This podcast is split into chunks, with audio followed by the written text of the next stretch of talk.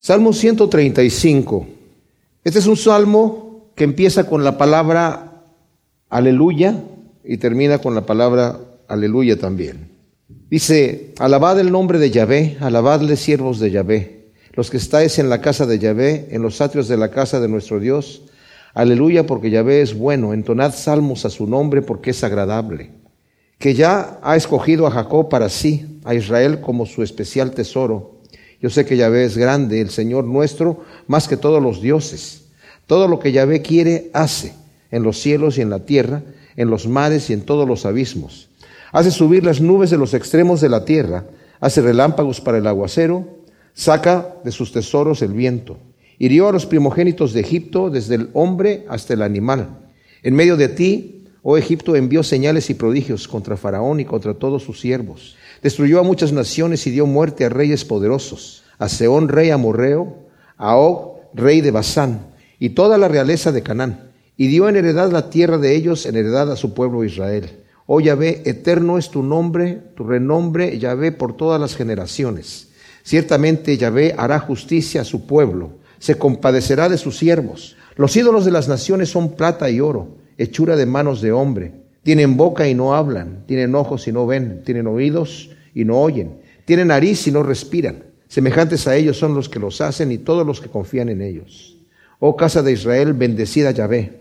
Oh casa de Aarón, bendecida Yahvé. Oh casa de Leví, bendecida Yahvé. Los que teméis a Yahvé, bendecid a Yahvé. Bendito sea Yahvé desde Sión, que mora en Jerusalén. Aleluya. Ahora, la exhortación a alabar a Dios. Yo sé que es muy bonito cantar y decir, alabemos al Señor, ¿verdad? O alaben al Señor. Aquí nos está diciendo, alaben al Señor. Pareciera que no debería ser necesario, pero es necesario. La Biblia está llena muchas veces de exhortaciones a que alabemos al Señor, porque lo correcto es que no nos tuvieran que ni siquiera decir. Si nos ponemos a pensar en el Señor, lo que Él ha hecho por nosotros, está como el Señor cuando sanó a diez leprosos en una ocasión, el Señor les dio instrucción después de que oró, los, bueno, oró por ellos y les dijo que fueran ante el sacerdote a presentar las ofrendas que tenían que dar por haber sido sanados, pero en el momento mismo no sanaron. Cuando iban en camino, y esto era algo especial porque normalmente la lepra era incurable. Hasta hace poco tiempo ahora es que la han podido controlar, pero anteriormente era incurable. Y el Señor les dice, vayan a presentar eh, los sacrificios que se presentaban cuando una persona era sanada por la lepra, porque el Señor proveyó en el Antiguo Testamento una ley eh, de sacrificio para eso. Y estos hombres van todavía con toda y lepra, pero a la mitad del camino son sanados. Y uno de ellos ve que su piel ya, se, ya no es blanca, sino se puso color de rosa, color piel, y se regresó a darle las gracias al Señor. Y el Señor le dice, ¿que no eran diez los que sanaron? ¿Dónde están los nueve? Uno solamente vino a darle las gracias al Señor y darle la gloria a Dios. Y a veces, a veces puede ser que el Señor diga, ¿dónde están los nueve? ¿Estamos nosotros dentro de los nueve? Que nos tiene que decir, alaba al Señor. Ah, bueno, sí, lo voy a alabar. Ok, levanta las manos. Ok, los voy a levantar. no debería ser necesario, pero bueno. Y dice aquí, alaba al Señor, dice, siervos del Señor, los que estáis en la casa de Dios, en los atrios de la casa de nuestro Dios. Supuestamente estaban allí para alabar al Señor. Y vimos anteriormente, cuando estudiamos el Salmo 134, y que están diciéndole al pueblo que venía a alabar en, estos cantos graduales a, Jerusalén, a los que sacerdotes que ya estaban ahí acostumbrados a estar sirviendo y cantando, a veces, porque había música con las 24 horas del día, los 7 días de la semana en el templo todo el tiempo. Pero pareciera ser que algunos ya estaban así cantando como, bendecir al Señor todos los siervos, o sea, como ya medio monótono, pero los que venían a alabar al Señor venían con una, emoción y esa es la situación que, está, que yo veo aquí. Y dice el versículo 3, aleluya. Aleluya significa alaba al Señor. Es, la misma palabra cuando vemos el primer versículo que dice alabar el nombre de Yahvé. Algunos de ustedes dicen aleluya, ¿verdad? Pero es la misma palabra. Aleluya porque Yahvé es bueno. O sea, alaba al Señor porque el Señor es bueno. Entonad salmos a su nombre porque es agradable. El Señor es realmente bueno. ¿Qué significa que Dios es bueno? Que todo lo que hace es para bien. El Señor no perjudica a nadie. A la religión a veces ha distorsionado la imagen de Dios y lo ha puesto como un Dios de golpe de pecho, de caminar de rodillas, como un Dios de sacrificio, de penitencia. Yo he escuchado, antes había una monjita en la televisión, una ya viejita, no sé cuántos de ustedes la llegaron a ver ahí, y que pues predicaba, ¿verdad? Y una vez la escuché que decía, hay que hacer más penitencia, o sea, como de ahí viene esa idea de, convento, ¿verdad? De, cara larga, de, sufrir, de pararse en la noche, de darse latigazos en la espalda y y de sufrir. Pero el Señor no quiere eso, quiere que nuestra relación con Él sea una relación de gozo. Él quiere nuestro bien. Dice, yo he venido para que tengan gozo y para que tengan un gozo completo. Eso es lo que el Señor quiere de nosotros. El fruto del Espíritu es amor, gozo, paz, paciencia, benignidad, bondad, mansedumbre, templanza, ¿verdad? El reino de los cielos, dice, no consiste en comida o en bebida, sino en paz y gozo en el Espíritu Santo. Alaba al Señor porque Él es bueno, tiene grandes planes para tu vida, tiene grandes planes para mi vida y cuando yo estoy en el centro de su voluntad, tengo una paz increíble y tengo además la seguridad de mi salvación, porque dice la Escritura que para hacer firme mi vocación y elección tengo que añadir a mi fe virtud, a la virtud conocimiento, al conocimiento dominio propio, al dominio propio paciencia, a la paciencia piedad, a la piedad afecto fraternal, al afecto fraternal amor. Y eso es, eso es gozo en mi corazón, ¿verdad? Ese es, alaba al Señor porque Él es bueno. Y dice, y qué agradable es alabar al Señor. Entonad salmos a su nombre porque es agradable. Algunas traducciones de la Biblia dicen porque Él es agradable. Bueno, sí, obviamente Dios es agradable, definitivamente, pero la traducción correcta, como la tengo aquí en la Biblia textual, es agradable cantarle al Señor también. Cuando le cantamos con entendimiento, cuando le cantamos en el Espíritu, cuando le cantamos por agradecimiento, qué agradable es adorar al Señor, alabarlo, bendecir su nombre. Luego dice, porque nos ha escogido Efesios 1 del 3 al 14 es una escritura que es realmente exquisita. Dice, bendito sea el Dios y Padre de nuestro Señor Jesús el Mesías, quien nos bendijo en los cielos con toda bendición espiritual en el Mesías, según nos escogió en Él antes de la fundación del mundo, para que fuésemos santos y sin mancha delante de Él, habiéndonos predestinado en amor para ser adoptados hijos suyos por medio de Jesús el Mesías, según la complacencia de su voluntad, o sea, porque Él quiso adoptarnos. Eso es lo que a Él le complacía y lo que le complace para alabanza de la gloria de su gracia que nos concedió gratuitamente en el amado, en quien tenemos la redención, fíjense, por su sangre, el perdón de los pecados, conforme a las riquezas de su gracia, que hizo sobreabundar para con nosotros en toda sabiduría e inteligencia, dándonos a conocer el misterio de su voluntad, según su complacencia que se propuso en sí mismo en la dispensación del cumplimiento de los tiempos de reunir todas las cosas en el Mesías que están en los cielos y las que están en la tierra, en quien también fuimos hechos herederos, habiendo sido predestinados conforme al propósito del que hace todas las cosas según el designio de su voluntad. Qué exquisito está todo esto. A fin de que seamos para alabanza de la gloria nosotros los que primeramente esperábamos en el Mesías. En él también vosotros, habiendo oído la palabra de la verdad del Evangelio de vuestra salvación y habiendo creído en él, fuiste sellados con el Espíritu Santo, que es las arras de nuestra herencia la redención de la posesión para la alabanza de su gloria. O sea, realmente nos ha, escogido el Señor, como escogió a Jacob para sí. Y dice a Israel como su especial tesoro. Yo soy el tesoro de Dios. La escritura nos dice que somos su pueblo escogido, su real tesoro. Somos la hechura de sus manos, somos su poema, somos su obra maestra. En ah, Mateo 13, del 44 al 46, vemos nosotros que el Señor dice, el reino de los cielos es semejante a un hombre que encontró un tesoro en la tierra y lo, lo escondió nuevamente y fue y vendió todo lo que tenía y compró ese terreno para quedarse con el tesoro. Y también semejante a un mercader que encontró una perla de gran precio y fue y vendió todo lo que tenía para comprar esa perla de gran precio. Y yo he escuchado muchas veces interpretaciones de que ese tesoro y esa perla son el Señor Jesucristo, ¿verdad? Porque para nosotros es un tesoro el Señor. Pero en realidad, entendiendo bien la escritura, nosotros no hemos vendido nada para comprar al Señor y nosotros no vamos a, comprar al Señor con nada. Si entendemos bien la escritura, dice el Señor que el terreno es el, campo, es el mundo. El Señor vendió, el Señor nos compró a precio.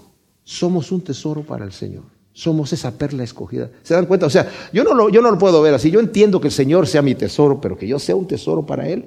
El Señor nos ve de esa manera. Dice, a Israel lo escogió como su especial tesoro. Y nosotros sabemos que somos el Israel espiritual, ¿verdad? Qué bendición tan grande. Y luego dice, yo sé que Yahvé es grande, el Señor nuestro, más que todos los dioses.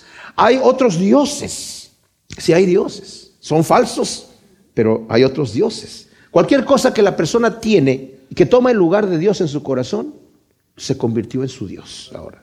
Todo lo que Yahvé quiere hace en los cielos y en la tierra, en los mares y en todos los abismos. Esto podría crear en cualquier persona que no conoce a Dios una controversia. Y yo lo he escuchado, muchos de ustedes lo han escuchado. Si Dios existe, ¿por qué permite el mal?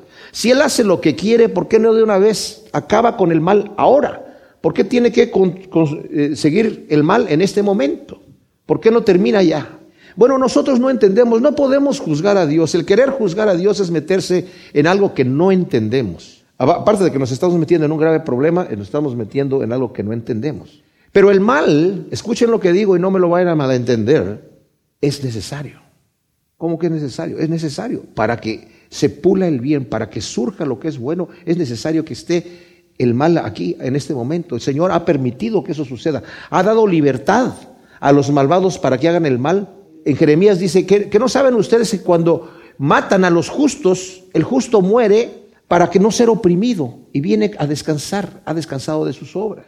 El Señor Jesús cuando escogió a sus doce discípulos, escogió a uno que lo iba a traicionar. No es como esa obra que salió en los sesentas de Jesucristo Superestrella, en donde ponen a Judas como víctima. El pobre Judas ahí, supuestamente, pobrecito Judas. El Señor le dice, tú me vas a entregar. Ay, no, Señor, yo no. Sí, me vas a entregar.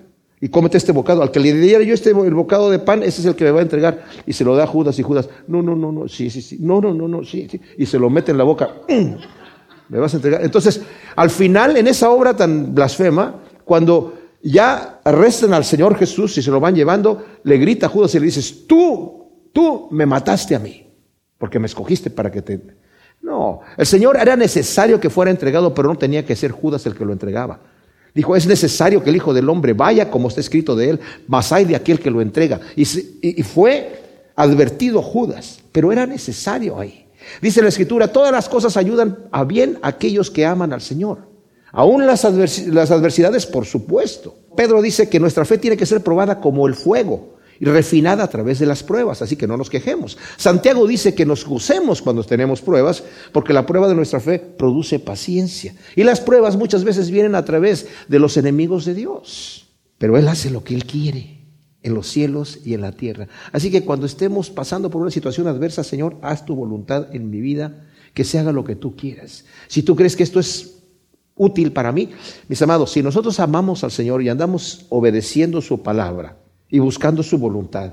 Todas las cosas que sucedan en nuestra vida son para nuestro propio bien, aún las adversidades. La voluntad de Dios se va a llevar a cabo. La voluntad de Dios permanece para siempre. Venga tu reino, hágase tu voluntad aquí en la tierra como en el cielo. Hace subir las nubes de los extremos de la tierra, hace relámpagos para el aguacero, saca de sus tesoros el viento. Imagínense, hablando de la grandeza de Dios, hace subir las aguas. Cuando nosotros pensamos en el, ciclo pluvial, ¿verdad? no nos imaginamos cómo el Señor fue que diseñó ese elemento, esa molécula de H2O, de eh, agua, que tiene, puede existir en los tres estados, en estado líquido, gaseoso y sólido. Y en esos tres estados es como el Señor hace que el ciclo pluvial funcione hace llover sobre las montañas y se congela el agua para que no se derrame inmediatamente y después vaya después cayendo en los arroyos y en las diferentes cosas y, y, hace que se evapore del mar y de los lugares húmedos, el agua se evapora en realidad de todas las cosas, cantidades impresionantes de agua. En una milla cuadrada, en un día, se evaporan 6.194 toneladas de agua. Imagínense ustedes. En el mar Mediterráneo, en un día de verano, se evaporan 5 millones de toneladas de agua, solamente del mar Mediterráneo.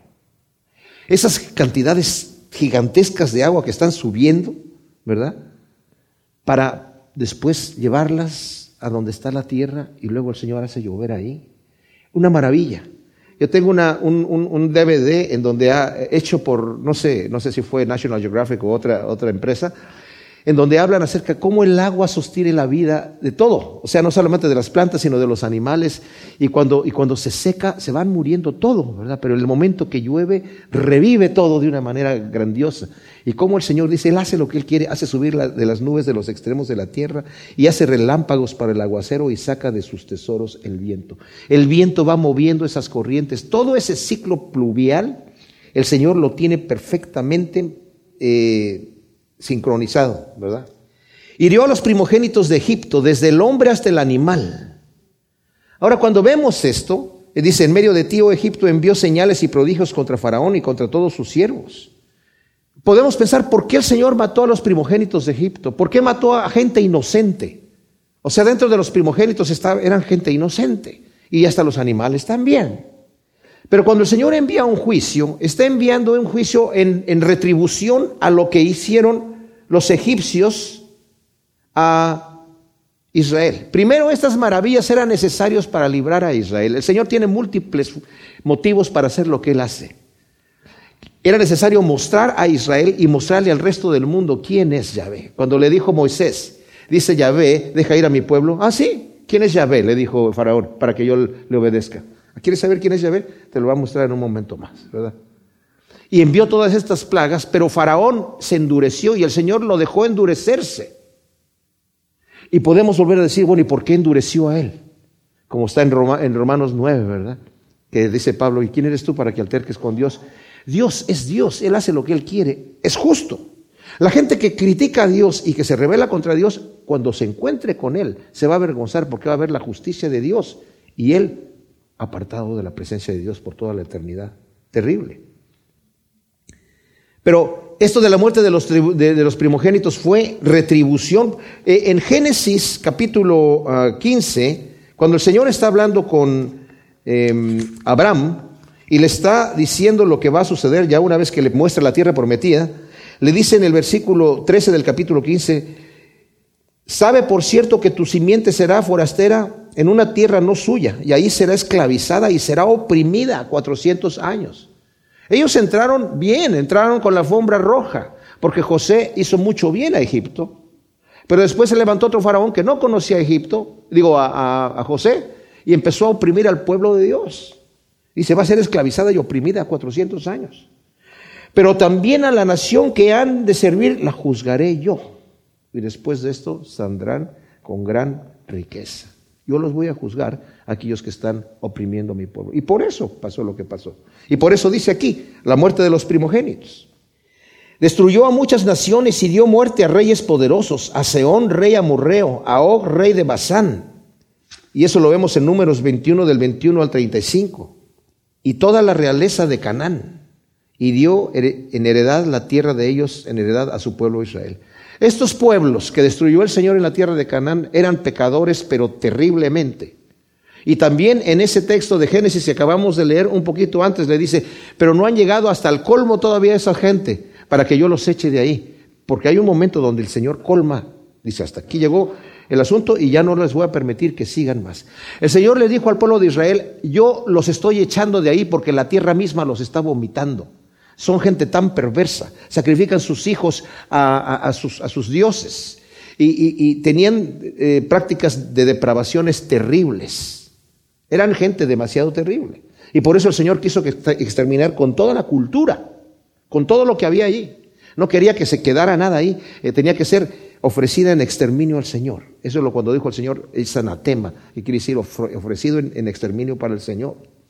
Y por eso el Señor los destruye, porque también la gente dice, critica, pero ¿por qué el Señor destruyó hasta mujeres y niños y, todo eso? Porque ya no sabemos qué enfermedades tenían, no sabemos qué prácticas tenían, cómo eran. Pero bueno, sí las sabemos porque el pueblo de Israel volvió y ellos mismos empezaron a hacer esas prácticas y el Señor les dijo, ustedes se corrompieron más que las naciones que estaban ahí y ahora ustedes también van a salir de aquí.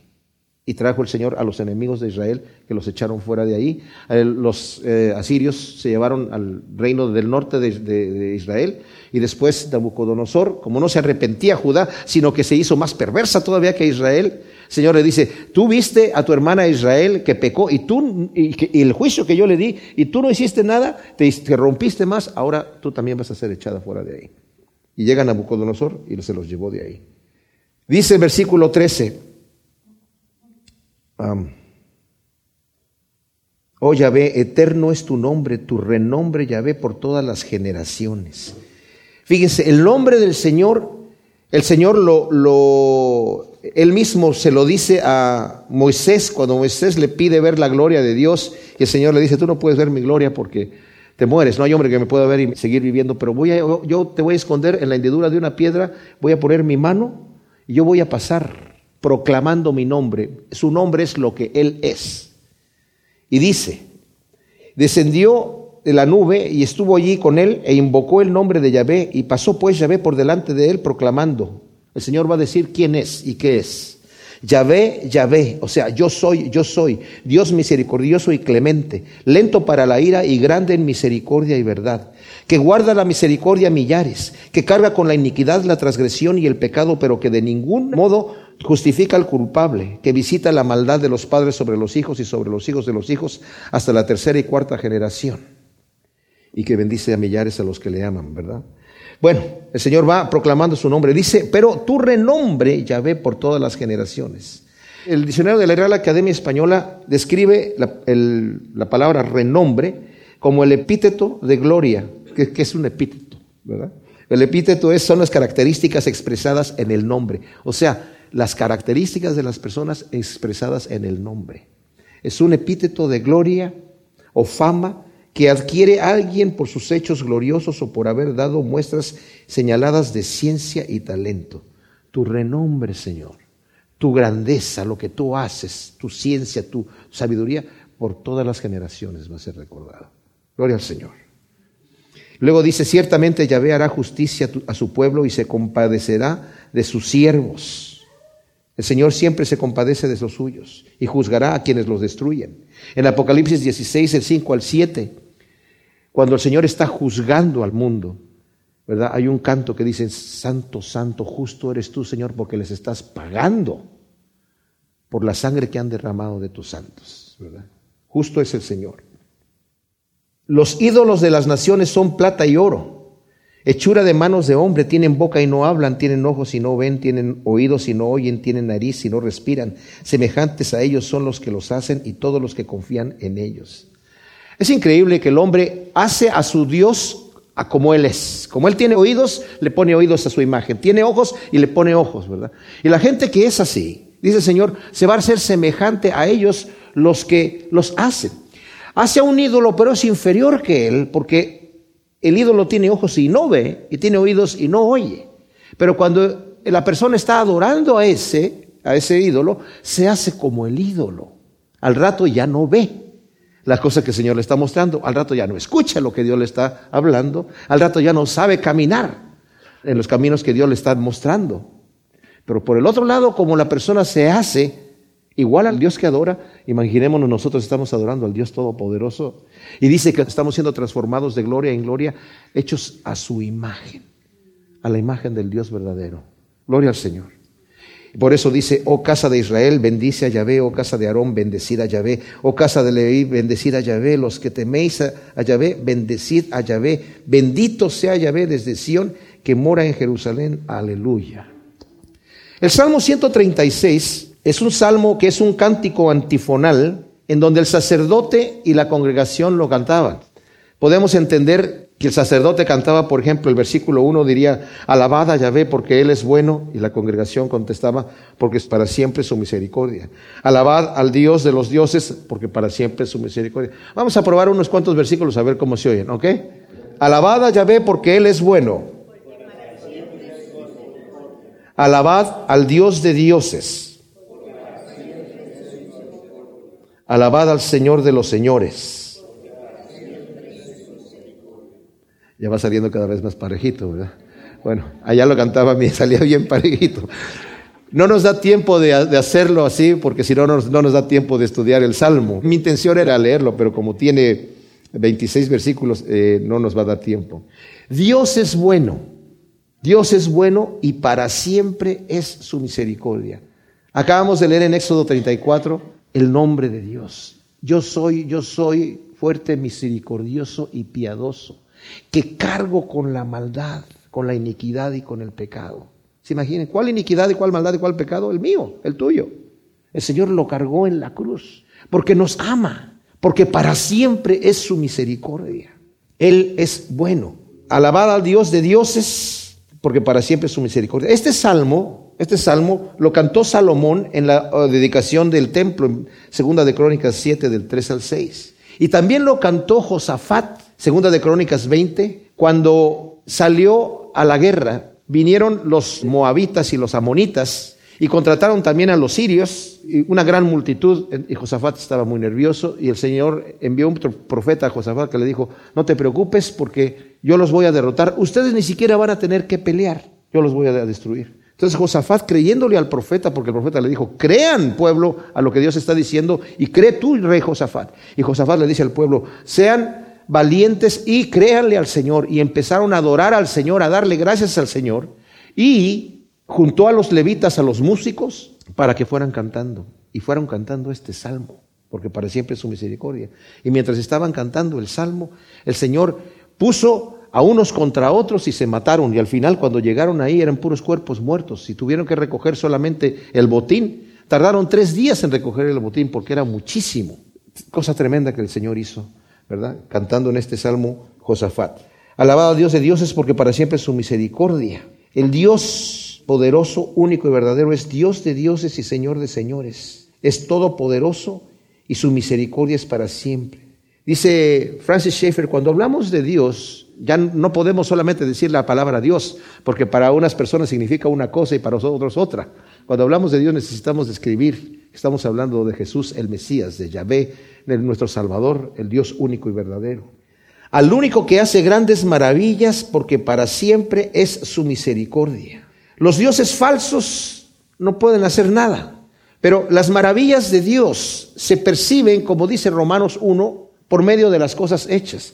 Lo que es invisible de Dios se hace visible por medio de las cosas hechas. Y si vemos las maravillas de Dios, son maravillas tremendas, son cosas realmente grandiosas que el Señor ha hecho. Cuando observamos la naturaleza, cuando observamos la vida misma, las grandes cosas que el Señor ha hecho, vemos su poder y su deidad, como dice Romanos, ¿verdad? Su gran poder y su deidad se hacen visibles por medio de las cosas hechas. Al que hizo los cielos con maestría, porque para siempre es su misericordia. Y esto es tremendo porque realmente el universo está hecho con maestría. Eh, hay un ministerio que se llama Reasons to Believe, que lo comenzó un astrofísico en donde muestra la gran sabiduría que el Señor cómo puso la dimensión de este planeta. Si fuera un poquito más grande o un poco más chico, no podría conservar vida en el planeta. La luna, el tamaño que tiene, es el tamaño perfecto. Siempre da la misma cara a la Tierra la rotación en la forma en la que lo tienen. Fíjense que incluso decían que la luna podía estar entre de este tamaño o este otro tamaño para mantener vida en el planeta, pero se dieron cuenta que estaba en, el tamaño casi al extremo de lo más grande que puede estar. Si estuviese 2% más grande, ya no puede tener vida en este planeta. Entonces, ¿qué es lo que sucede? Empezaron a empezar porque está al extremo ya. Y se dieron cuenta que la única manera para mantener vida en este planeta o sea, vida con animales grandes, tenía que estar precisamente de ese tamaño y no puede estar de ningún otro tamaño. La cantidad de agua, la cantidad de oxígeno, todo lo que hay es impresionante. Por eso dice el, versículo 5, al que hizo los cielos con maestría, para siempre su misericordia. Dice em, un científico en un libro que se llama The Orbs of Heaven, se llama O.M. Michel, dice, todo el sistema forma una gran pieza complicada de maquinaria celestial un círculo dentro del círculo, rueda dentro de rueda, revoluciones tan rápidas que se completan en unas horas y movimientos tan lentos que para contar su periodo se necesitan millones de años. No obstante, este ateo y blasfemo Richard Dawkins dice, el universo que observamos tiene precisamente las propiedades que debemos esperar. No hay diseño, no hay propósito, no hay bien ni mal, nada sino indiferencia ciega y despiadada. ¿Se imaginan ustedes? O sea, estamos nosotros aquí vivos en este planeta donde hay un ciclo perfecto ecológico. ¿Y qué? ¿Es diferencia ciega y despiadada? Ridículo, ridículo. Yo no puedo concebir cómo un evolucionista puede creer en la evolución cuando, como he dicho en otras ocasiones, ni siquiera con sus laboratorios controlados pueden ellos duplicar la parte más pequeña de la vida como existe. Y ellos dicen que esto sucedió por azar, así nada más, por pura casualidad. Los millones y millones de años se hace su Dios. Y como dice la escritura ahí mismo en Romanos 1.22, como no quisieron tomar en cuenta a Dios, Dios los entregó a una mente reprobada. Porque como no quisieron reconocer a Dios, Dios los deja entenebrecidos, los deja en las tinieblas creyendo la mentira por cuanto no quieren creer a la verdad. Porque para nosotros cuando lo observamos claramente los cielos están hechos con maestría. De hecho hay un astrofísico que es ateo, y yo no entiendo mucho de astrofísica, pero dijo, el universo tiene un balance tan perfecto entre la energía oscura y la energía eh, luminosa y, las fuerzas como están. Es, es una maquinaria tan compleja y tan perfectamente bien hecha que tuvo que haber sido creada por un ser todopoderoso que por motivos propios hizo lo que hizo. Pero como yo, dice este señor, ya decidí que Dios no existe, niego la evidencia. O sea, para él, que es astrofísico, estudiando el cosmos, se da cuenta de que hay una gran maravilla allí, que Dios ha hecho los cielos con maestría. ¿Y eso por qué? Porque para siempre es su misericordia. Al que extendió la tierra sobre las aguas, porque para siempre es su misericordia. La proporción perfecta de agua para sostener el ciclo pluvial necesario para la vida y la modificación de la superficie terrestre, como dice Génesis 1 del 9 al 10, en las proporciones perfectas. O sea, está expuesta la cantidad de agua que se necesita y está expuesta la cantidad de montañas y de tierra que se necesita y en la proporción perfecta. ¿Sabían ustedes que la Tierra es uno de los, sabemos que tenemos montañas muy grandes, pero es uno de los planetas más lisos? O sea, si pudiéramos nosotros eh, reducir la Tierra al tamaño de una bola de billar, estaría tan pulida como una bola de billar, porque las montañas son tan pequeñas en comparación a la superficie de la tierra, pero es perfecto. Se muestra la tierra seca y se muestran los mares de una manera impresionante. Luego dice eh, que hizo las grandes lumbreras porque para siempre es su misericordia, el sol para que domine en el día, porque para siempre es su misericordia, la luna y las estrellas para que dominen de noche, porque para siempre es su misericordia. Un señor George Wilson Dice, cuando Napoleón cruzó el Mediterráneo en su expedición a Egipto, llevó consigo a una compañía de sabios que prestaron grandes servicios en muchas maneras. Entre ellos, sin embargo, como podía esperarse en aquella época, había no pocos de la escuela de Diderot y de Voltaire, que eran científicos, pero que eran científicos ateos y blasfemos a, a más no poder. Napoleón, para su propia instrucción y diversión a bordo, animaba las discusiones entre ellos y en una ocasión ellos emprendieron la tarea de mostrar por medio de lógica y metafísica infalibles que no hay Dios. Una parte que aborrecía a todos los ideólogos, razonadores, abstractos y demostradores lógicos. No importaba qué trataran de demostrar. No intentó discutir con ellos, pero yendo a la cubierta y señalando las estrellas en el cielo de la noche, les replicó a modo de contraargumento. Muy bien, señores, ¿quién las hizo?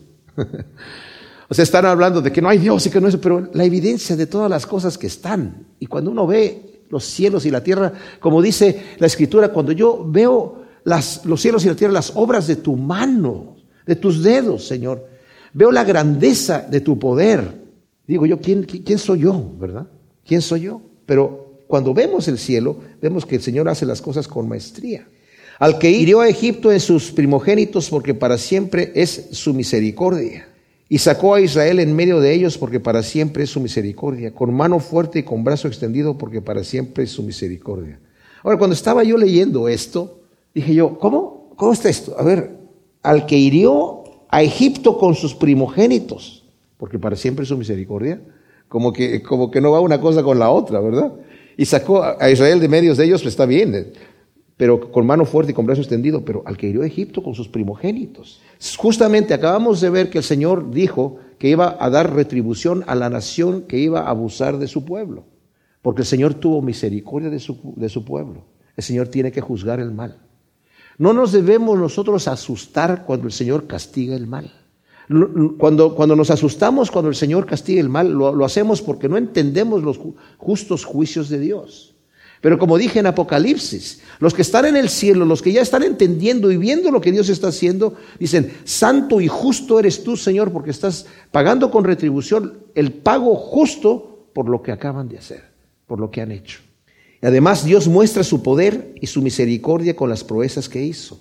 Ciertamente, en Romanos 9 dice, ¿y qué tal si el Señor para querer mostrar su poder y hacer notoria su fuerza, endureció el corazón de aquellos que, que, pecaron. No es que Dios los haga duros, fíjense bien, no entendamos, a veces eh, tenemos que utilizar a veces antropomorfismos que son acciones humanas atribuidas a Dios porque no, no podemos describir otro tipo de acción porque no entendemos las acciones de Dios. Por eso a veces dice la Escritura que Dios se arrepintió. Bueno, Dios no se arrepiente, porque Él también dice que Él no se arrepiente. Oh, ah, cambió de opinión entonces, porque primero creó al hombre y dice, me he arrepentido de creer al hombre, ahora lo voy a destruir. Entonces cambió de opinión. No, Dios no cambia. Dios es el mismo ayer, hoy, por los siglos. Y el Señor dice, yo no cambio, yo no me arrepiento. Pero entonces, ¿por qué vienen estas eh, palabras como las que leemos así? Porque está describiendo algo que nosotros no entendemos. Entonces el Señor, cuando endurece el corazón, no lo endurece, sino que el corazón está duro y simplemente no lo ablanda. Porque en Romanos 9 dice, porque al que yo quiero lo dejo así, lo endurezco, pero del que quiere, del que quiere tener misericordia, tiene misericordia. Ahora, cuando el Señor tiene misericordia de mí, no, es, no, me voy a levantar el cuello y decir es que yo soy bueno, es que algo vio el Señor en mí que, que, que, no, como a Israel le dijo, no, yo te, no escogí a ti porque eres la nación más noble, o porque eres la nación más obediente, de hecho es la, muy rebelde, o porque eres la nación más poderosa, o porque eres la, nación más, más, más fuerte, más bonito, ¿verdad? No, te escogí porque yo quise escogerte porque te amé. Ahora eso cuando nosotros lo, lo analizamos en nuestra propia vida y decimos, gracias Señor por haber puesto tus ojos en mí, Señor. ¿Cuánto más no vamos nosotros a alabar al Señor porque su misericordia es para siempre? Ahora el Señor no hace acepción de personas y todos tienen la misma oportunidad porque el Señor dijo, el que quiera que venga y beba del agua gratuita de la vida, el que venga a mí, yo no lo echo fuera. Entonces la oportunidad está para todos, está para todos. Pero el que no quiere venir, el Señor lo endurece y lo deja así como está. Y eso es terrible. Luego el versículo 13 dice, al que dividió en partes el mar rojo, porque para siempre es su misericordia. El Señor abrió el camino allí en el mar. Dice Charles Spurgeon, Él abrió un camino sobre el fondo del mar, haciendo que se dividieran las aguas a uno y otro lado. Los hombres niegan los milagros, pero si admitimos que hay un Dios, es fácil creer en los milagros. Como me sería ser necesario ser un ateo para poder negar lógicamente los milagros, prefiero la dificultad mucho menor de creer en el poder infinito de Dios. Él hace que las aguas del mar permanezcan en su sitio y Él puede también hacer que se separen. Él puede hacer precisamente lo que quiere y hará lo que sea necesario para la liberación de su pueblo. El Señor, este sistema de causa y efecto que está cerrado para nosotros, está abierto para Dios. Él hace lo que Él quiere. Él maneja las cosas como están. ¿Se acuerdan que el Señor Jesucristo dijo, mi Padre hasta ahora trabajo y yo trabajo? El Señor no puso todo en piloto automático. Él opera las cosas que suceden aquí. Y así como el Señor fue capaz de detener la tierra en rotación, cuando Josué dijo, Sol detente en Gabaón y Luna detente en Ascalón, y separó la rotación de la tierra y podemos decir, oye, pero, ¿y todas esas fuerzas de, de inercia en dónde quedaron? El Señor controló todo perfectamente bien. Si pudo resucitar a Lázaro después de cuatro días de muerto, cuando ya estaba, y, que le dijo incluso, eh, Marta ya, ya, huele, ya, ya, ya hiede, ya pesta, Señor, ya, lo, lo leemos hasta acá, ¿verdad? Y el Señor dijo, no tengas cuidado, yo tengo control de todas estas cosas. Él hace lo que Él quiere. Él hizo pasar por en medio a Israel porque para siempre es su misericordia. En su terco orgullo, mis amados, Faraón siguió al pueblo de Dios. Después de las diez plagas que le envió, y la última siendo tan terrible que mató a los primogénitos, que ya Faraón dijo, ya váyanse, y la gente estaba toda asustada y el Señor le dio mandamiento a Moisés, dile al pueblo de Israel que le pida a sus compañeros eh, egipcios sus alhajas y los, los, tipos estaban tan asustados, llévate lo que tú quieras, pero ya váyanse de aquí. Y se fueron, el Señor los enriqueció. Y no, eso no es un abuso de Egipto. Ellos abusaron del pueblo de Dios, los hicieron esclavos, les quitaron lo que tenían, e incluso Faraón mandó matar a los varones en un momento dado. De ahí que Moisés fue echado al río, ¿verdad? Y el Señor les pagó con el pago que necesitaba pagarles. Pero aún así, después que sale el pueblo de Israel, Faraón todavía en su locura dice, ¿por qué los dejé ir? ¿Qué locura? Si esos son los esclavos, los necesitamos, es la mano de obra que necesitamos aquí. Y todavía va tras ellos a perseguirlos. Y el pueblo de Dios, andando ahí, caminando con los viejitos y con los niños y con las mujeres y todo. Siendo esclavos, llegan al mar rojo y con un monte de un lado y otro monte del otro lado, y Faraón atrás venía con todo el ejército diciendo, ah, aquí los acorralamos, si no, no tienen ni a dónde huir. Y el Señor se puso como una nube de, tinieblas atrás del pueblo y ya no podían ver nada y se quedaron ahí un tiempo, entonces el Señor abre el mar, deja pasar al pueblo de Israel, Faraón dijo, bueno, vamos a esperar que se vaya la neblina y pasamos nosotros. Se sube la nube y ve Faraón con su ejército que el mar está abierto, está seco en medio y vienen con los... Todavía la ceguera, es increíble. Ven el agua de un lado y el agua del otro lado, ¿verdad? Y ahí van con los carros. Y cuando van a medio camino, el Señor les cierra el mar y se mueren todos. Los destruye. Arrojó a Faraón y a su ejército en el mar rojo porque para siempre es su misericordia. La misericordia del pueblo de Dios. Al que condujo a su pueblo en el desierto, porque para siempre es su misericordia. Y aún en el desierto el Señor mantuvo al pueblo de Dios, les dio de comer, les dijo, ni siquiera se van a gastar sus vestidos, ni se les van a gastar el calzado, ni siquiera se les va a hincharle el pie por haber andado allí. Los mantuvo con agua y con maná eh, todo el tiempo que estuvieron allí en el desierto porque para siempre es su misericordia. Al que hirió a grandes reyes, porque para siempre es su misericordia, y dio muerte a reyes poderosos, porque para siempre es su misericordia. Ahora, ¿esto qué tiene que ver con la misericordia de Dios? Porque como dije, eran gente que habían pecado en gran manera. El Señor los estaba quitando de allí para entregarle al pueblo de Israel la tierra que Él les había prometido, que era una tierra que fluía leche y miel. Y luego dice, a Seón, rey amorreo, porque para siempre es su misericordia, y a Og, rey de Basán, porque para siempre es su misericordia. Y lo que pasó aquí con eh, Seón, el pueblo de Israel estaba pasando, iban a entrar hacia el otro lado de la tierra, eh, cruzando el Jordán a la tierra que el Señor les había prometido. Entonces están del lado oriental del río Jordán y necesitan pasar por un territorio del rey Seón y le dice, mira, no vamos a tocar nada, solamente queremos pasar aquí y déjanos pasar, estamos a cruzar el río para allá. Y salió con todo su ejército a atacarlos a ellos. Fue hasta el desierto donde ellos estaban. O sea, no solamente dijo, no, no pueden pasar aquí, sino donde estaba Israel acampado, fue con su ejército. Y Moisés, con la gente que tenía, los destruyó. Pero más bien fue el Señor el que los destruyó. ¿Por qué? Porque su misericordia es para siempre. Y luego Og, que también era un gigante. Era un gigante que medía cuatro metros. Su cama medía cuatro metros. Normalmente la cama la hacían del tamaño de la persona, ¿verdad? Y ah, también fue destruido. Entonces el Señor les entregó esa parte del territorio que estaba del lado oriental del Jordán también, junto con la otra parte que estaba del otro lado. Dice, porque para siempre es su misericordia. Y dio en heredad la tierra de ellos, porque para siempre es su misericordia, en heredad a Israel, su siervo, porque para siempre es su misericordia el que en nuestra humillación se acordó de nosotros, porque para siempre es su misericordia. Qué tremendo. Dice la escritura que el pecado hace división entre Dios y el hombre, dice Isaías 59 del 1 al 2. Dice, no es que la mano del Señor se haya cortado o su oído se haya hecho sordo, sino que el pecado ha hecho división entre Dios y nosotros. Pero el Señor se ha acordado de nosotros y ha dado su vida por nosotros. El Salmo 51 dice aquí que el Señor escucha en nuestra humillación, se acordó de nosotros. Dice David, está hablando, dice, contra ti he pecado, Señor. Yo te, ofrecería cualquier sacrificio, pero tú no lo aceptarías. Pero sabes qué, al corazón contrito y humillado, tú no lo desprecias. Entonces, cuando nosotros nos humillamos delante de Dios y nos quebrantamos delante del Señor, el Señor nos levanta, nos tome. Y es necesario quebrantarse cuando pecamos delante del Señor.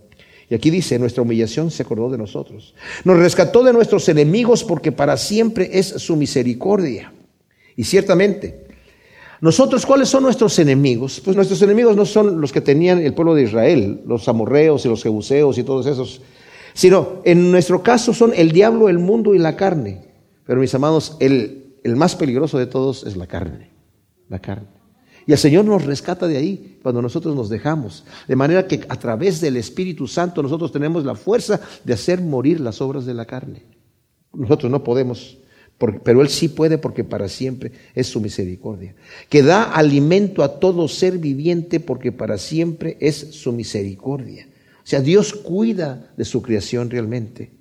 Dad gracias a Dios, al Dios de los cielos, porque para siempre es su misericordia. Qué hermoso ver que el Señor tiene un plan perfecto para nosotros.